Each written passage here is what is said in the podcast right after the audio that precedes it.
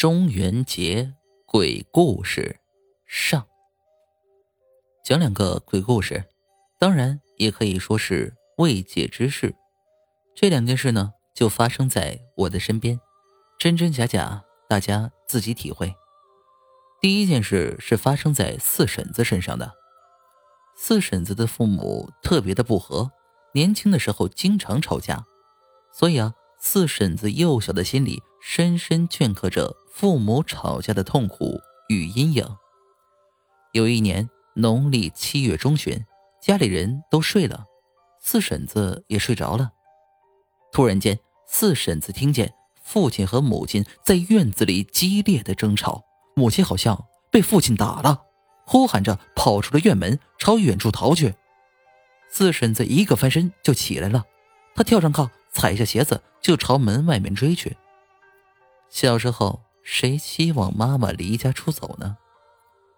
四婶子追出了远门，追出了门前细小的巷子，来到了巷子口的一片荒滩前。那时候，村子里人家还少，很多地方没有建房子，有树林，有池塘，有些地方还荒着。现在，农村早就家挨家，户挨户了。四婶跑到荒滩前，并没有看到他妈妈。这时，天上的月亮很亮，周围的东西都能看清楚。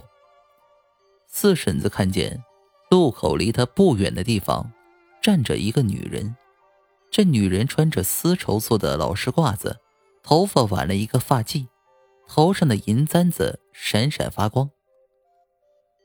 四婶子觉得这个人的背影很像邻居家的王奶奶，于是他就开口问这女人说：“王奶奶，你有没有看见我妈妈？”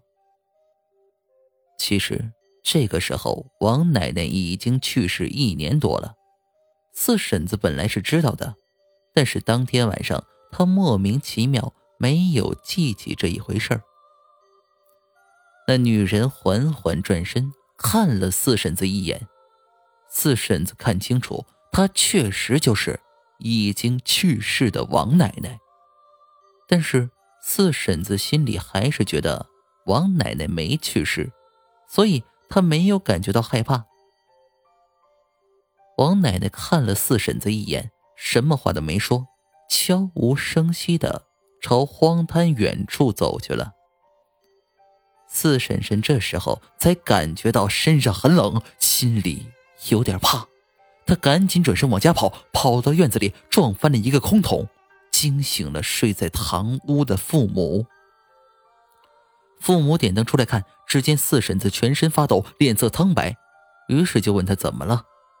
他把自己刚刚遇见的事情一讲，父母都吓坏了。要知道，那王奶奶已经去世了。这件事之后，四婶子病了一场，四婶子的父母还找来了道士做法驱邪。那道士告诉他，得亏那去世的人没和四婶子说话，要是他答应了四婶子的问话，四婶子就没救了。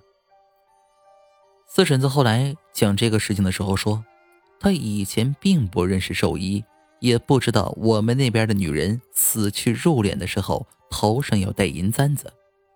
后来他年纪大了，才慢慢知道，自己那天晚上遇见的那个女人穿的就是寿衣，戴的就是那种死人才戴的银簪子。